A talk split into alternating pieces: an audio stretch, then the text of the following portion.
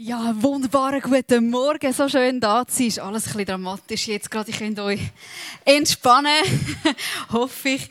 Hey, ich freue mich, zum heute Morgen genau ein bisschen um einen, einen Fight äh, zu predigen. Wir kommen aus einer Serie, die so entspannt war. Ich hoffe, ich komme jetzt alle so aus der Ruhe. Es ist um Ruhe gegangen, Sabbat, im Augenblick zu leben. Es klingt ja, es war irgendwie schön. Und jetzt gehen wir da ein bisschen steil Nein, es ist natürlich um mehr gegangen in dieser Serie, die wir hinter uns haben, als einfach um Ein- und Ausschnaufen. Es ist darum gegangen, dass du und ich emotional gesund und geistlich lebendig sind, werden, bleiben, was auch immer. Und der Simi hat diese Serie letzten Sonntag abgeschlossen mit dem, wo Jesus seinen Jüngern sagt, wachet und betet. Und Jesus selber ist ins Gebet gegangen. Und wieso redet die Bibel so viel über Beten? Wenn Jesus selber das machen muss. Wieso sagt sie nicht nur, ihr seid, sind nett miteinander, sind freundlich, sind großzügig, ähm, liebt die Nächsten, haltet den Sabbat. Wieso sagt sie, betet? Und mir ist ein Bild in den Sinn gekommen. Oder nicht ein Bild, ein Tier. Wer liebt Erdmännchen? Ich liebe Erdmännchen. Ich tue sie so gerne anschauen. Ich finde sie einfach so lustig, wie sie dort stehen. Und wenn ihr schon mal ein Erdmännchen beobachtet habt, dann ist es so, dass auf, einer, auf so einer Erhebung ist immer einer, wahrscheinlich der Chef oder die Chefin, und der hat den Auftrag, um so zu schauen. Die anderen tun unten irgendwie so ihr, ihr Futter zusammensuchen oder was auch immer machen. Und das eine Erdmännchen steht dort oben und das schaut und wacht. Es wacht über die Gruppe und es muss abchecken, ob irgendwo etwas umschwirrt, wo ein Angriff könnte bedeuten. Und die Bibel lehrt uns eigentlich genau das, dass wir so wie Erdmännchen sein und wachen, dass wir nicht nur busy im Life, im Leben beschäftigt sein, sondern dass wir wachen, weil die Bibel sagt, da ist etwas, das umschwirrt, eine andere Realität, etwas, wo wir nicht sehen, wo gegen uns kommen und was stärker ist als wir selber. Danke Simi, dass ich die Predigt über das Thema. Genau. Nein, nein, es ist, äh, ist mein Thema, es ist gut. Ähm, also Gottes Wort finde ich ist sehr beeindruckend, weil oft ist es mit freudiger Zuversicht geschrieben. Und die früheren Christen reden so oft vom Sieg. Zum Beispiel lesen wir im Korinther 15, Vers 57, Gott aber sei Dank, der uns den Sieg, sagen mal alle Sieg, gibt durch den gibt durch unseren Herrn Jesus Christus. Okay, Sieg, das lieben wir, oder? Also ich. Ich bin gestern Batman spielen mit meinem Mann und ich erstens kann ich das Mikrorechts nicht haben, weil ich so Muskelkater habe. Und zweitens habe ich verloren und ich hasse verlieren. Okay, ähm, aber genau, Römer 8, 37. Aber trotz all dem tragen wir einen überwältigenden davon durch Christus, der uns geliebt hat. Alle sieben Cent schreiben an die Gemeinde in Kleinasien, enden mit der Verheißung, mit dem, wo überwindet. Aber Freunde, dort, wo Sieg ist, wo Triumph ist, ist immer auch eine andere Seite. Also der Sammy hat gestern gewonnen, aber ich bin auch dort gewesen. Es ist so. Es gibt immer ein, ein, ein Gegenüber. Es gibt immer eine Niederlage. Es gibt immer einen Verlierer oder eine Verliererin. Und Freunde, das deutet darauf hin, dass es ein Kampf ist. Ich, ich sage, ich habe wirklich, für mich ist es wirklich ein Kampf gewesen. Der Sammy hat nicht mal geschwitzt, aber anderes Thema. Aber es ist da ein Kampf. Und ich weiß, heute Morgen hast du dich, hast du auf etwas anderes gehofft als auf eine Kampfansage. aber keine Angst, es geht nicht um Panzer und Raketen. Es geht heute Morgen um den Kampf um unsere Seele. Und ein Kampf ist etwas, was wir nicht nur äußerlich vielleicht manchmal sehen, in unseren Medien, im Internet, in der Welt, in unserer Kultur. Da ist ein Kampf, der in uns drin ist, wo alle von uns oder viele von uns vielleicht irgendwie kennen. Das Gefühl von, äußerlich ist alles gut, oder sieht alles gut aus, aber innerlich kämpft irgendwie etwas. Wieso sind wir oft so erschöpft? Wieso sind wir oft angeschlagen? Warum ist es oft so schwierig, einfach Jesus jeden Tag treu nachzufolgen. Und vielleicht eben, weil es ein Kampf ist. Und ich weiß, dass ich mich und unsere Generation sich nicht wohlfühlt, wenn wir im christlichen Glauben um das Thema Kampf oder Krieg reden.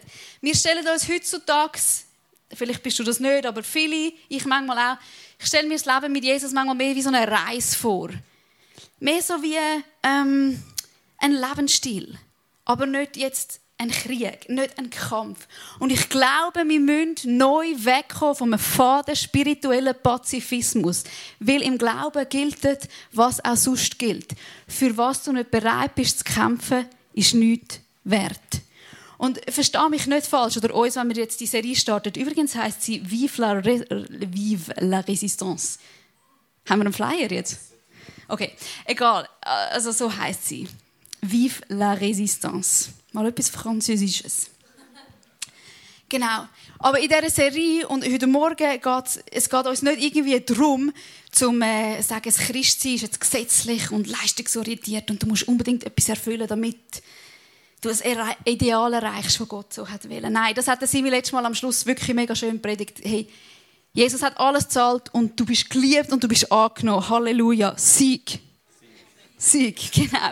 Aber es geht auch nicht um eine langweilige ähm, Beliebigkeit, wo es um nichts wirklich geht und Gott einfach ein netter Kumpel ist, ein langweiliger Kumpel vielleicht.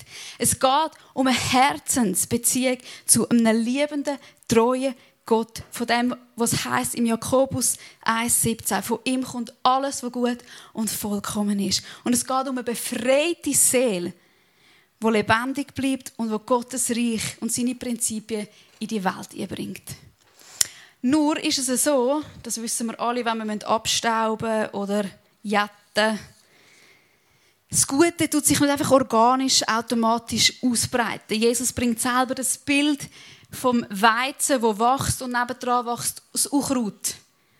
Und beides wächst und das ist ein ständiger Kampf. Und im Epheser 6, 11 schrieb der Paulus, denn wir kämpfen nicht gegen Menschen aus Fleisch und Blut, sondern gegen die bösen Mächte und Gewalten der unsichtbaren Welt, gegen jene Mächte der Finsternis, die diese Welt beherrschen, und gegen die bösen Geister in der Himmelswelt. Uh. Das lesen wir irgendwie nicht mehr so gern. Ich lese es nicht so gern. Es gibt ja dann auch ganz viele Fragen. Aber ich glaube, Freunde, wir müssen uns diese Fragen neu stellen. Wir können es nicht einfach ausklammern und sagen, das war früher, gewesen, wenn wir daran glauben, dass die Bibel und Gottes Wort heute aktuell ist. Und unsere geistlichen Vorfahren haben ähm, die Gegenspieler, die Auseinandersetzung, den Kampf vom Schönen, vom Kreativen, vom Guten, vom Vollkommenen, vom Edlen, vom Wahren, den Kampf gegen das Böse, gegen das Hässliche, wo eben auch sich ausbreitet. Die Auseinandersetzung haben sie benannt. Sie haben drei Finder genannt: die Welt, das Fleisch und der Teufel. Es ist wie eine Art diabolische Gegentrinität mit einem Ziel. Und zwar haben wir da die ähm, nächste Folie, wo wir das sehen. Die Idee ist wie, dass der Teufel, die Strategie von dem Gegner ist wie, dass der Teufel uns trügerische Ideen gibt, wo in uns Wünsche stimulieren, die nachher zur Norm werden in der Gesellschaft. Und wenn du jetzt denkst, oh mein Gott, was sagt die jetzt da vorne?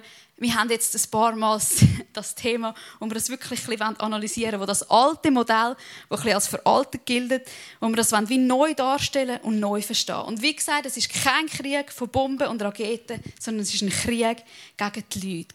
Und wenn es dich jetzt schudert und wenn du das erste Mal in der Kille bist, dann bitte bleib noch schnell ein bisschen da. Ich versuche es ein bisschen zu erklären. Weil ich glaube, viele von uns, auch von uns Christen, denken, das ist antiquiert, antiquiert das ist altmodisch. Wir wollen das von uns abschütten, weil wir gelten als konservativ und als rückständig und als ungebildet. Das ist das Allerschlimmste vor allem, vor allem in Zürich.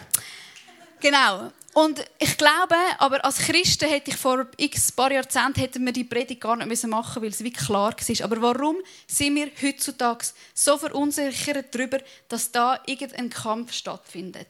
Und ich habe euch drei äh, Punkte, drei fundamentale Umbrüche, die in, unserer, Gesellschaft stattfinden, mitgebracht, um das ein bisschen zu verstehen.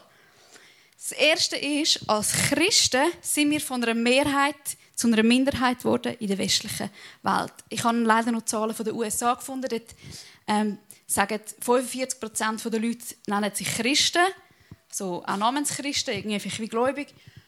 Und 10 Prozent nennen sich wirklich Jesus Nachfolger. Und ich denke, in der Schweiz kannst du die Zahlen vielleicht noch, weiß auch nicht, irgendwie teilen.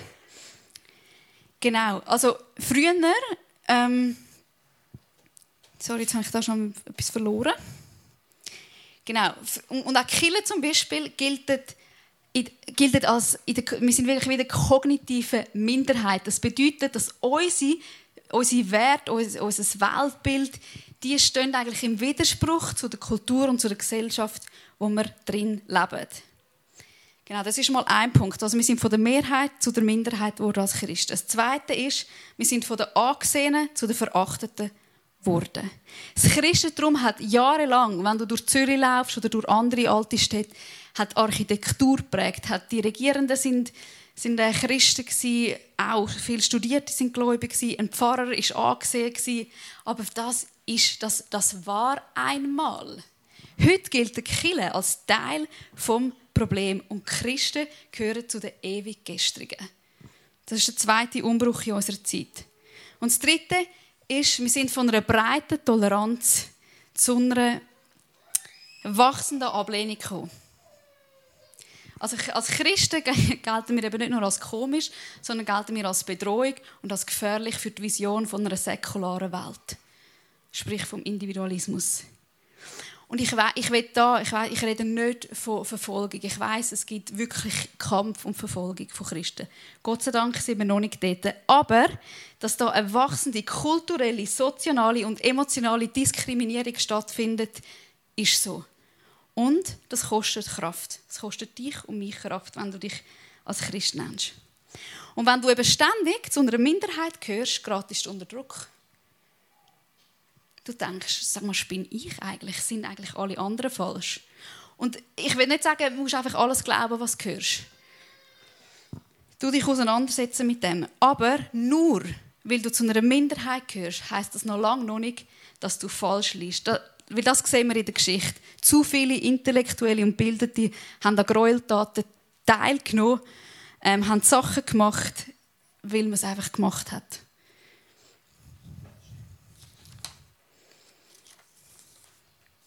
Und der Punkt ist, das sind nicht Neandertaler sondern das sind vielleicht meine Urgroßeltern Und Soziologen nennen das den Fortschrittsmythos. Wir glauben immer, oder man hat immer das Gefühl, Fortschrittsmythos, dass, dass die, die sich weiterentwickeln, eben wo ähm, die Individualisten, die unabhängig werden von Glauben oder Aberglauben, dass dann alles besser wird.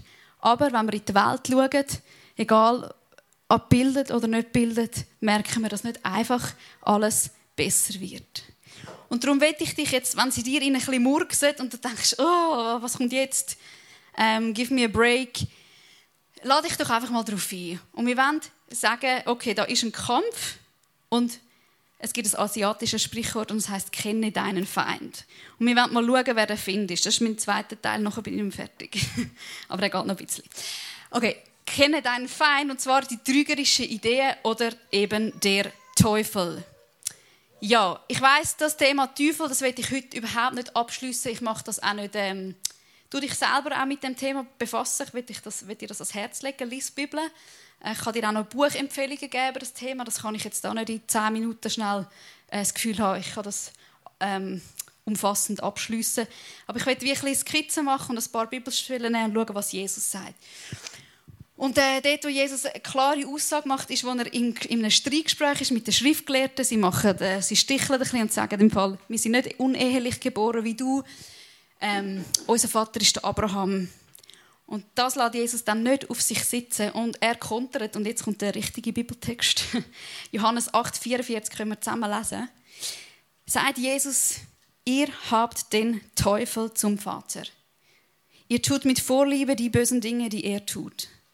Er war von Anbeginn an ein Mörder und hat die Wahrheit immer gehasst. In ihm ist keine Wahrheit. Wenn er lügt, entspricht das seinem Wesen, denn er ist ein Lügner und der Vater der Lüge. Aufgrund von dem Text habe ich drei Punkte. Das erste ist, was Jesus sagt, ist, dass, dass es einen Teufel gibt. Dass da eine Existenz ist, wo existiert griechische Urtext ist da Diabolos. Das kommt vom Verb, wo bedeutet verleumden oder anklagen. Bemerkenswert ist, dass in der Bibel, also Jesus nie einen Namen braucht, sondern immer nur einen Titel. Die einen Ausleger sagen, das ist, weil, ähm, weil Jesus ihm keinen Namen gönnt. Und andere sagen, weil es zu gefährlich ist für ihn. Satan zum Beispiel ist eigentlich ähm, hebräisch und heißt Ha Satan, ist die gleiche Bedeutung wie Diabolos, ist kein Name. Jesus nennt ihn den Böse, den Versucher, den Zerstörer, den Betrüger, den grossen Drachen, wo die ganze Welt betrügt, die alte Schlange, wo die ganze Welt verführt. Und er nennt ihn dreimal den Herrscher in der Welt. Und im Griechischen ist das Wort Archon. Sag mal alle Archon. Archon ist ein politischer Begriff, der für die höchsten römischen Beamten gegolten hat. Und Jesus sagt somit, dass der Teufel, der Archon, das mächtigste und einflussreichste Wesen ist auf der Welt.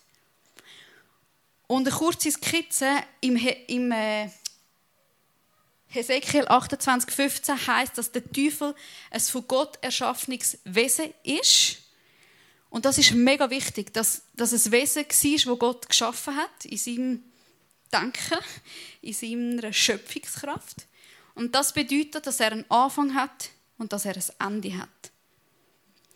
Im Hiob lesen wir, dass die ursprüngliche Rolle vom Teufel war, Menschen geistlich zu erziehen, aber er hat das missbraucht und Menschen sind nicht gewachsen, sondern sind verkrüppelt worden.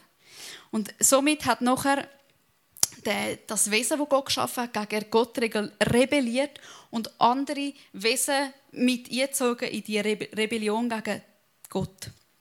Und er, ist als der, er gilt als der Herrscher der Welt und die treibende Kraft hinter allen Gräueltaten. Ich muss etwas trinken auf das aber. Und er wird auch noch genannt der brüllende Leu, der umschleicht und wartet, auf welches Erdmännchen, nein, auf welchen Mensch er kann verschlingen kann. Was er also nicht ist, er ist kein Kobold mit Hörner und er sitzt auch nicht auf der E-Gitarre vom Simi oder so. Er ist eine Realität, eine unsichtbare, aber höchst reale Intelligenz, die auf dieser Welt aktiv ist, die mehr Macht hat als alle anderen Geschöpfe. Er ist der Böse, der hinter allem Bösen steckt und Gesellschaft und unsere Seele wird besitzen. Und jetzt denkst du vielleicht wieder, mach mal halblang. Also in meinem aufgeklärten Denken geht das nicht. Aber die Realität ist für die damaligen Zuhörer von einem Teufel ist, glaube ich, ist irgendwie offensichtlich gewesen. Das ist heute ein bisschen anders. Ein moderner Mensch, auch mir, fällt das schwer manchmal zu glauben, sich klar zu machen, wie spukplagt die Welt war, wo Jesus gelebt hat. Das können wir uns vielleicht manchmal gar nicht so genau. Und viele vertreten die Meinung von Rudolf Bultmann, das hast du vielleicht auch schon gehört. Und er sagt, man kann nicht elektrisches Licht und Radioapparate ist ein, ein älteres Zitat heute, wie es vielleicht heißt, künstliche Intelligenz und iPhones, benutzen und in Krankheitsfällen moderne medizinische und klinische Mittel in Anspruch nehmen und gleichzeitig an die Geister- und Wunderwelt des Neuen Testaments glauben. Wir denken, all die Zuschreibungen vom Bösen, das ist einfach ein Grund, das ist zu wenig Bildung und wir können uns heute alles erklären. Als aufgeklärte Menschen denken wir, das Böse ist therapierbar.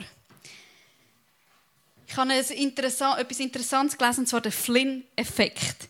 Der James Flynn war ein Psychologe in Neuseeland und er hat behauptet, dass, ähm, also er hat Untersuchungen gemacht und hat gesagt, ab den 50er Jahren, also 1950, sind pro 10 Jahre, also ist der IQ all 10 Jahre um 3%, 3 angestiegen. Also die Leute sind immer intelligenter geworden. Und das ist damals, was das raus ist, ist das ab wie so eine Rakete. Ähm, aber irgendwann hat der James glaub, selber gemerkt, dass es ein bisschen hinkt, weil heute wären nur Genies da rein. Also ich will nicht sagen, dass sie keine Genies sind, aber und 1900 wären alle Maturanden hätten irgendwie einen IQ von 70 gehabt und wären eigentlich geistig behindert gewesen. Also das hinkt ziemlich die Vorstellung, dass dass mit der Zeit, dass alle einfach intelligenter werden. Nein, natürlich, heute weiß man viel mehr, aber die Leute früher haben einfach anders gedacht. Sie sind nicht einfach alle blöd gewesen. Und ich habe noch ein gutes Bild gelesen für die Vorstellung vom Bösen. Ich glaube natürlich, dass ein Teil eben die Vorstellung haben viele, das Böse ist einfach therapierbar. Und ich glaube, jein. Ein Teil ja. Das ist wie die Vorstellung von einem ich denke eben, Armut gibt Gewalt, gibt, das ist eine Spirale, das bin ich voll dabei. Aber nur, nur weil wir, also einfach weil die Leute gebildet sind und viel Wissen haben, wenn du da an diesen Ort schaust, sind es vielleicht andere böse Sachen, ist es vielleicht Gier oder etwas anderes, was rauskommt. Aber es ist nicht einfach alles gut dort. Und das Bild eben von, von einem Krebs ähm, hat, hat, mir noch geholfen, das zu verstehen. Es gibt vielleicht wie eine Krebsform, die ist therapierbar. Etwas Böses, das kannst du operieren oder kannst bestrahlen, irgendetwas. Aber es gibt auch einen Krebs, der zum Tod führt, wo du nichts mehr machen kannst. Und mir hat das noch geholfen. Ich glaube, ein Teil, eben wenn jemand schlimme Jugend, was auch immer hat, ja, kann man mit Therapie etwas machen, kann man das Böse beseitigen oder therapieren, aber vielleicht auch nicht. Aber nicht, vielleicht auch nicht. Ein Teil, glaube ich, der sich wie immer gegen Gold wendet, ist nicht therapierbar. Also, was ist, wenn das Böse nicht einfach alles therapierbar ist? Was ist, wenn Jesus Wesen von der Realität besser verstanden hat als wir heute? Was ist, wenn er scharfsinniger war als der Voltaire und der Stephen Hawking? Was ist, wenn wir in unserer modernen, aufgeklärten Welt blind sind für eine unsichtbare Welt?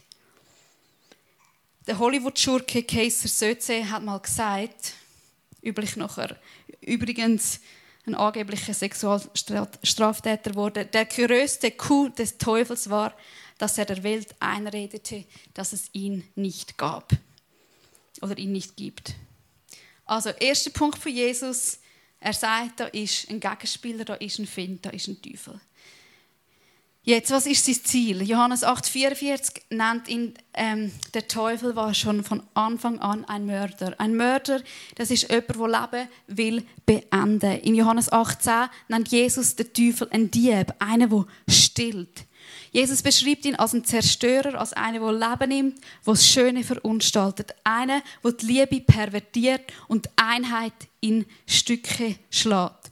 Und Gott auf der anderen Seite ist die Liebe, ist der Schöpfer von allem. Und der Teufel kämpft gegen all das, was Gott ist. Und so oft fühlen wir uns vielleicht auch darum in so einer Spannung drin. In dieser Spannung zwischen Liebe und Gier, zwischen Ehrlichkeit und Gesicht wahren, zwischen Selbstbeherrschung und sich gehen lassen. Und da gibt es kein Entrinnen für niemanden von uns. Er ist gekommen, zum Zerstören. Und wie macht er jetzt das? Wie macht er die Zerstörung? Und ich glaube, die Menschen schieben am Teufel sehr, sehr vieles in die Schuhe. Manchmal ein bisschen zu viel. Aber andere schieben ihm eben auch gar nichts in die Schuhe. Und es gibt darum, wie die zwei, das sind wie zwei verschiedene Einstellungen. Wo, und die sind am Teufel beide gleichermaßen angenehm. Ich habe ein gutes Zitat zu dem gefunden von Michael Green im I Believe in Satan's Downfall. Das ist übrigens sehr ein gutes Buch. Ich habe es selber nicht gelesen, falls er euch interessiert. Da heißt die erste, also eben die erste Einstellung, die erste ist die einer übertriebenen Beschäftigung mit den Füßen des Bösen. Die zweite ist die einer übertriebenen Skepsis gegenüber seiner bloßen Existenz. Ich weiß nicht, wo du dich auf dem Spektrum bewegst, aber ich möchte dich einladen, ein bisschen über das nachzudenken. Also wie erreicht der, Teufel sein Ziel zerstören? Und wenn du jetzt so ein bisschen das Neue Testament liest und darüber nachdenkst, ähm, ja, was der Teufel so macht, denkt man vielleicht über irgendwelche Exorzismen, über mysteriöse Krankheiten, über Naturkatastrophen, über Albträume. Das erwarten wir irgendwie. Aber, ganz spannend, das ist auch ernst zu nehmen, aber Jesus nennt ihn der Vater der Lüge. Also in dieser ganzen Geschichte vom Teufel und uns oder um Gott geht es um Wahrheit und um Lüge. Und das ist seine Hauptstrategie.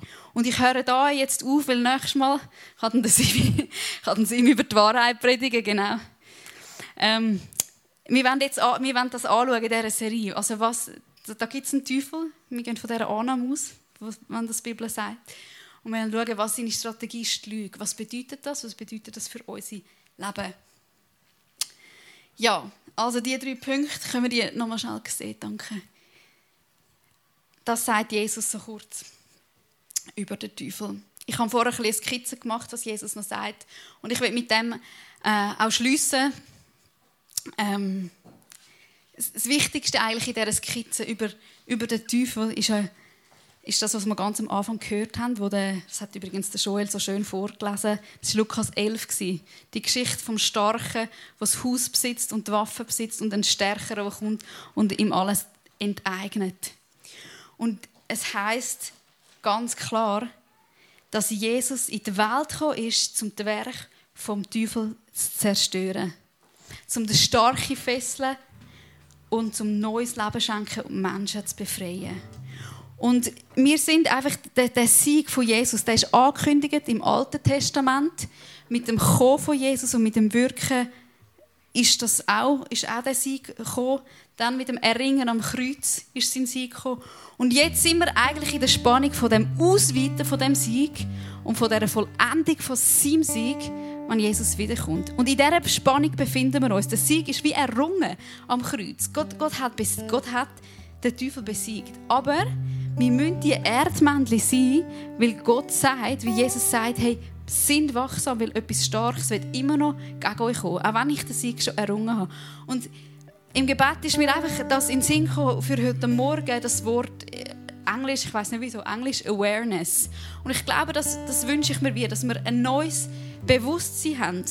Ein Bewusstsein, dass, dass Gott uns ruft in sein Reich, ins Reich vom Frieden, ins Reich von der Wahrheit, dass sein Sieg errungen ist, aber dass wir noch in diesem Kampf sind, dass wir uns dem bewusst sind, aber ohne Angst. Jesus sagt, habt keine Angst. Ich habe die Welt überwunden. Ich habe den Teufel überwunden. Und die einen von euch kennen vielleicht das Böse aus ihrem Leben, aus ihrer Geschichte ganz gut und sagen, das kann ich sehr gut verstehen. Und andere ähm, haben es vielleicht gar noch nie so erlebt. Aber ich wünsche mir, dass wir Männer und Frauen sind, die wie die Erdmännchen wachsam sind, die auf dem Stein oben hückeln und umschauen. Die unseren Platz einnehmen und die die Strategie vom Find kennen, damit wir nicht angegriffen werden. Ich möchte euch einladen zum Aufstehen für das letzte Lied und für das Gebet.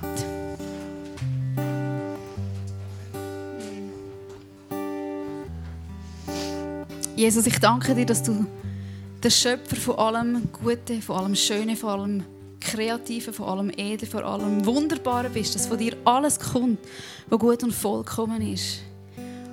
Und danke, dass du ein guter Vater bist, ein treuer Vater. Und danke, dass du den Sieg am Kreuz errungen hast. Den Sieg gegen alles Böse, alles Vernichtende.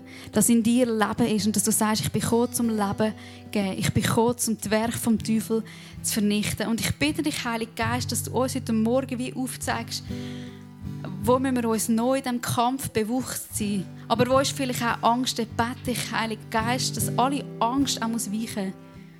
Aber ich bete, dass wir offene Augen haben für die unsichtbare Welt, wo du davon geredet hast. Ich bete, dass dein Sieg und der Triumph von dir und deine Wahrheit über unser Leben ist und dass wir zuversichtlich und voller Freude, aber mit offenen Augen und Ohren dürfen in die neue Woche und in die neue Zeit gehen. Danke vielmals. Amen.